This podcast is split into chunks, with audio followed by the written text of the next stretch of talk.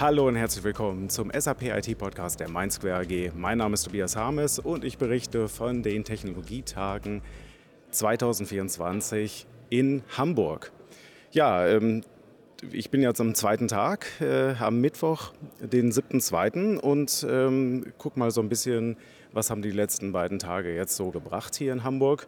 Und ich habe mir ein paar Notizen gemacht und gehe mal durch, was vielleicht für euch interessant ist. Ja, also schon jetzt die Aufforderung, falls ich irgendwas übersehen habe oder euch noch was einfällt, wo, wo ihr sagt, ah, das ist auch noch wichtig gewesen, bitte schreibt es entsprechend in die Kommentare oder sendet mir nochmal eine Mail, dann kann ich den Beitrag nochmal ergänzen. In jedem Fall. Ähm, was ist passiert? Gestern gab es die Keynotes, die Eröffnung und äh, der Sebastian Westphal, der DSAG Technologievorstand, ähm, hat dann, ich sag mal, wie es zur Tradition gehört, äh, angemerkt, was die DSAG für Erfolge erzielt hat so letztes Jahr und was natürlich die Forderungen der DSAG sind an die SAP, die danach dann aufgetreten ist. Und äh, Ambient, also für diejenigen, die sich also für, für den äh, Kongress sozusagen hier interessieren, ich finde, die DSAG hat das super gemacht. Also aus Westfälisch würde ich sagen, kann man nicht meckern, höchstes Lob, ja. Und äh, ähm, es gab so ein paar fancy Effekte bei den Kinos mit Hologrammen und so. Da war ich auch erstmal irritiert, wow, wie funktioniert denn das und so. Äh, ganz nett gemacht und so Feedback auch von vielen anderen, mit denen ich gesprochen habe, auch sehr positiv. Ja, also äh, was hat äh, Sebastian Westphal äh, gesagt? Ähm, Sie haben auf die Erfolge zurückgeblickt. Ähm, DSAG hat zum Beispiel dafür auch gesorgt, dass es eine ABAP Developer Edition wieder gibt, eine, die man sich offline runterladen kann, zum Beispiel als Docker-Image. Und äh, es gibt äh, verbesserte aber Plattform-Trial-Optionen und ähm, es ging auch um Ergebnisse aus den Arbeitsgruppen, wie zum Beispiel den BTP Best Practices Guide Leitfaden, äh, mit dem man sich dann Inspiration holen kann, wie andere Empfehlungen äh, ausgeben oder Erfahrungen gemacht haben äh, beim Aufbau der SAP BTP.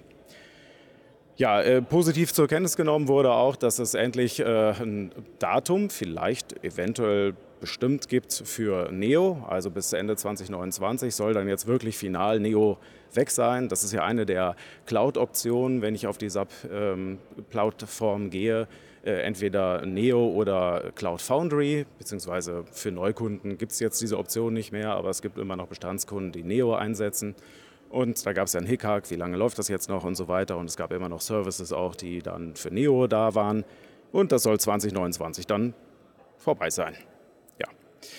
Ähm, dann äh, auch kurz erwähnt der AI Hub oder der Generative AI Hub von SAP als dann doch irgendwie Option, ähm, die Power von generativer AI dann auch für On-Premise-Subsysteme zu nutzen. Das war ja ein ziemlicher Knackpunkt äh, letztes Jahr. Christian Klein auf dem Jahreskongress gesagt, äh, nee, äh, generative AI, dieses ganze Joule und Gedöns gibt es nur für ähm, S4HANA ähm, Rise with SAP Kunden beziehungsweise Leute, die dann in der S4HANA Cloud sind. Und das gab natürlich Empörung, ne, was ist hier mit Wartungszusage und tralala.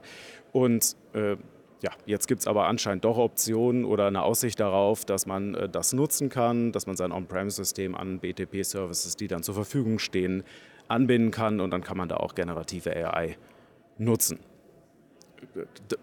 die Frage nach der Datenqualität und so weiter stellt sich vermutlich immer noch und so richtig konkret ist da auch niemand geworden, auch Jürgen Müller später nicht. Aber mal gucken. Gut, natürlich gab es dann Forderungen, das ist ja mal das Wechselspiel bei den Keynotes, erst die Forderung der DSAG und dann antwortet die SAP. Und die Forderung war natürlich Security Dashboard, wait for it, es kommt gleich noch was. Äh, Adobe Document Services, was geht ähm, da, wie geht es da weiter und ein einheitliches Look and Feel für BTP-Administration oder überhaupt die BTP-Services, weil sich das alles im Moment noch so ein bisschen zusammengewürfelt anfühlt. Ja. Und äh, man war sich auch nicht zu fein, ein bisschen äh, selbstkritisch dann auch schon einzuwerfen, dass man das Buzzword-Bingo an der Stelle dann ja schon komplett voll ausgefüllt hatte. Und äh, das hatte man, ja.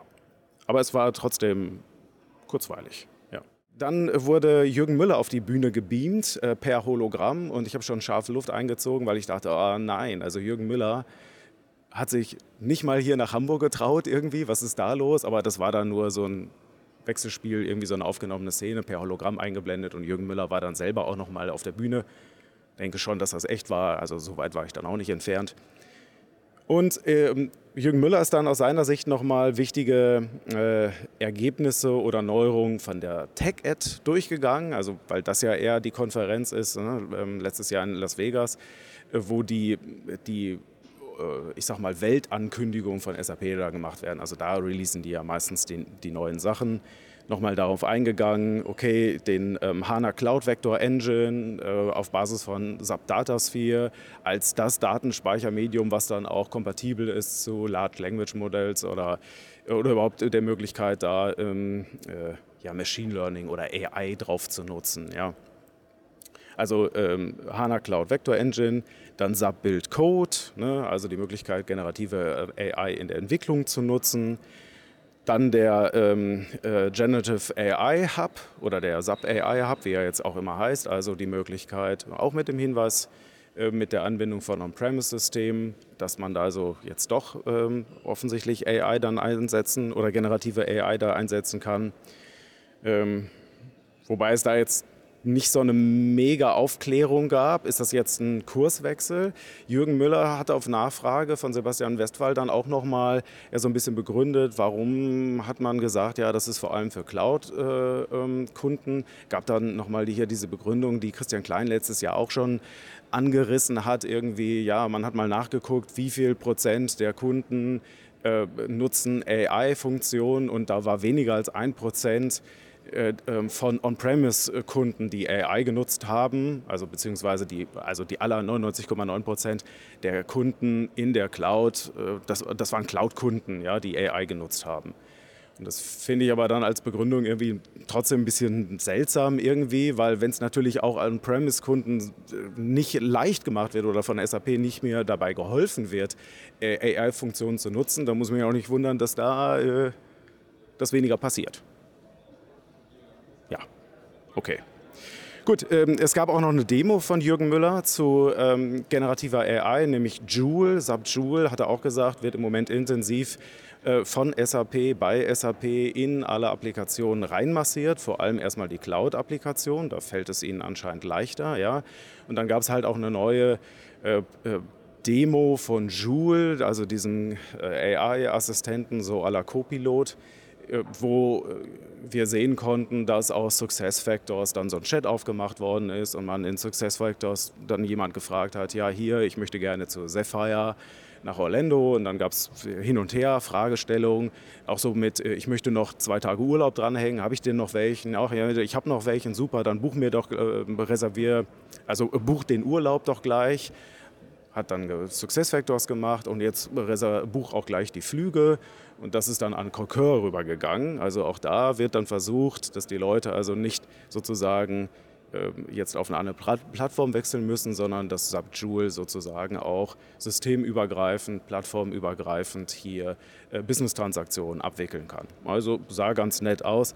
Weiß ich nicht, wie alltäglich das für euch ist jetzt dieser Use Case, aber sah schon ganz nett aus. Dann kam der Running Gag äh, Security Dashboard äh, mit einem Schmunzeln und Augenzwinkern fairerweise. Also letzter Stand ist jetzt, äh, in, also Jürgen Müller hat das ja letztes Jahr versprochen, ja, da machen wir was endlich und nächstes Jahr bringe ich das mit. Und dann wurde auch gefragt, ja, hast du was? Hat er gesagt, jo, ich habe was. Es wurde relativ wenig gezeigt. Es gab also es gibt die Ankündigung, dass man jetzt in dem äh, SAP Cloud ALM, also quasi der, der Cloud-Nachfolger von einem Solution Manager, mehr oder weniger, dass es da jetzt so eine tabellarische Darstellung geben soll mit ähm, Security-Problemen ähm, oder Abweichungen, wie auch immer. Und wenn man es dann fancy und schön haben will, das Security Dashboard, dass es da jetzt ein SAP Analytics Cloud Template gibt, was man von der SAP bekommen kann und dann selber ausrollen kann sofern man den SAP Analytics Cloud hat und dann es schafft, auch die ganzen Daten dahin zu kriegen. Wie das funktioniert, ich bin mal gespannt. Also habe ich jetzt noch nicht keine Details so gesehen. Aber Dashboard sah nicht schlecht aus. Ja. Early Watch Alert, wenn er richtig funktioniert, sieht auch nicht schlecht aus. Aber muss man mal gucken, wie das funktioniert. Ja, ja überraschend klar, das war für mich zumindest eine Überraschung. Also IDM, Identity Management äh, Zukunft wurde noch angesprochen. Und da ist ja im Moment, die, war jetzt auch bisher die Wahrheit, Ende 2027 ist Schluss, weil der AS Java dann ausläuft, auf dem basiert ja der ED, oder läuft das IDM.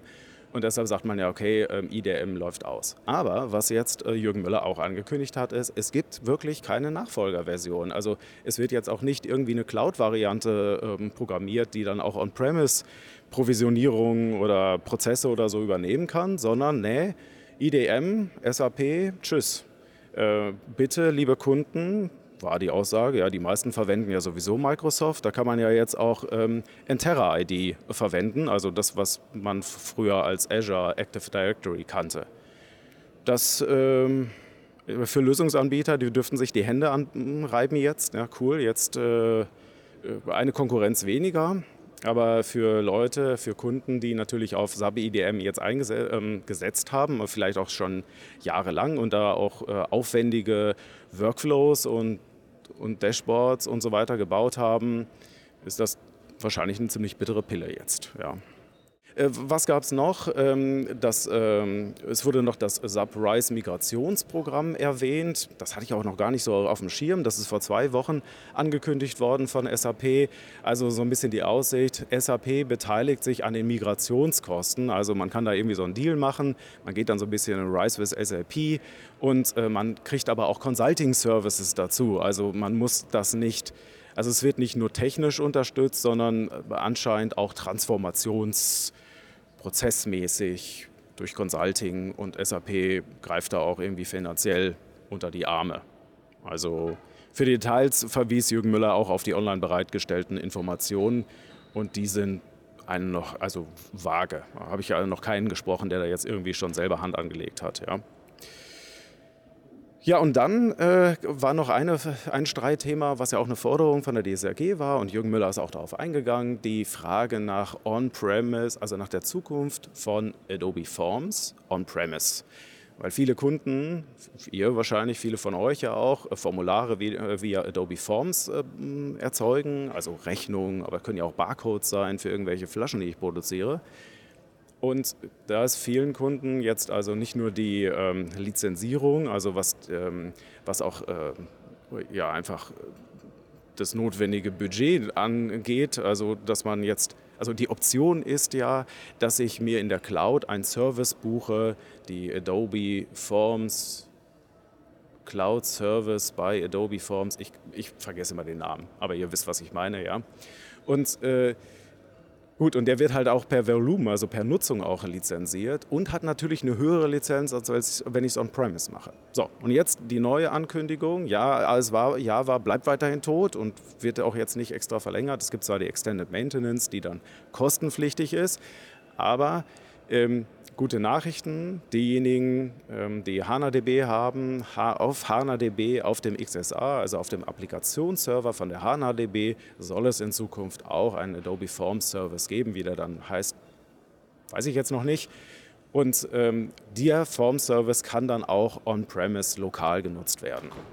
Wie jetzt genau die Lizenzierung ist, es war noch ein bisschen unklar. In der, in der Session war ich selber nicht drin, aber ich habe mit Leuten gesprochen, die in der Session drin waren. Und da gab es auch noch mal kurze Verwirrung, was denn jetzt eigentlich die Grundlage dafür sein soll. Also muss man das noch extra lizenzieren oder wie auch immer. Dann war kurz im Raum, ja, HANA-DB äh, äh, XSA, ja, technisch, aber man braucht dafür ein SV-HANA. Und so, ja, wieso? Technisch ist das ja was Unterschiedliches, ja, aber man braucht es irgendwie. Und dann hat jemand anders aber interpretiert, man muss Rise with SAP Kunde sein, damit man das nutzen kann. Und ähm, auch unklar, äh, kann man das mit bestehenden ERP-Systemen nutzen oder braucht man ein SVH-System, was das dann nutzen kann? Ja, also an der Stelle kann es noch wahrscheinlich ein bisschen genauer werden. Ja, aber zumindest die Aussage und Zeitrahmen so 2025 vielleicht, also mit, mit SVH 2025, ähm, soll das dann rauskommen. Also ähm, zumindest erstmal die gute Nachricht, man muss äh, bei der Sache, hat man dann wahrscheinlich in Zukunft eine lokale Option. Ja, und ansonsten gab es viele Fachvorträge, reges Interesse. Ich merke auch gerade, jetzt äh, ähm, ist ein Vortrag zu Ende, jetzt wird es hier wieder ein bisschen voller und wahrscheinlich auch ein bisschen lauter. Also, ähm, wenn euch noch was aufgefallen ist, ähm, wenn irgendwas Wichtiges gefehlt hat, äh, meldet euch gerne. Ansonsten danke für die Aufmerksamkeit, macht es gut, bis zum nächsten Mal.